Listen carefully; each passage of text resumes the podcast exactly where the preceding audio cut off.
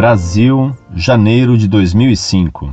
Prezado senhor Fedeli, minha última dúvida é a seguinte: como é que o diabo tem poderes para atuar à vontade na Terra? Como é que lhe é permitido perverter a humanidade? É Deus que lhe permite usar seus poderes para a prática da sedução dos homens? Afinal, Satanás pode enganar os homens quando e como quiser?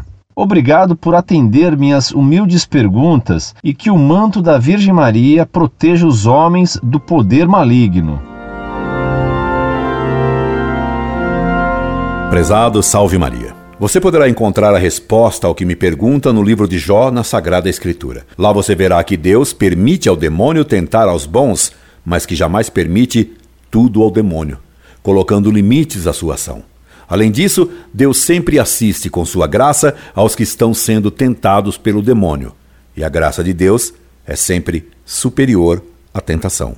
Conta-se que Santo Antão, quando foi ser monge no deserto do Egito, perto de Tebas, na primeira noite que passou numa gruta, usada como túmulo pelos pagãos, o demônio deu uma grande surra nele. Ao despertar, todo machucado, Santo Antão teve uma visão de Cristo que lhe apareceu na gruta.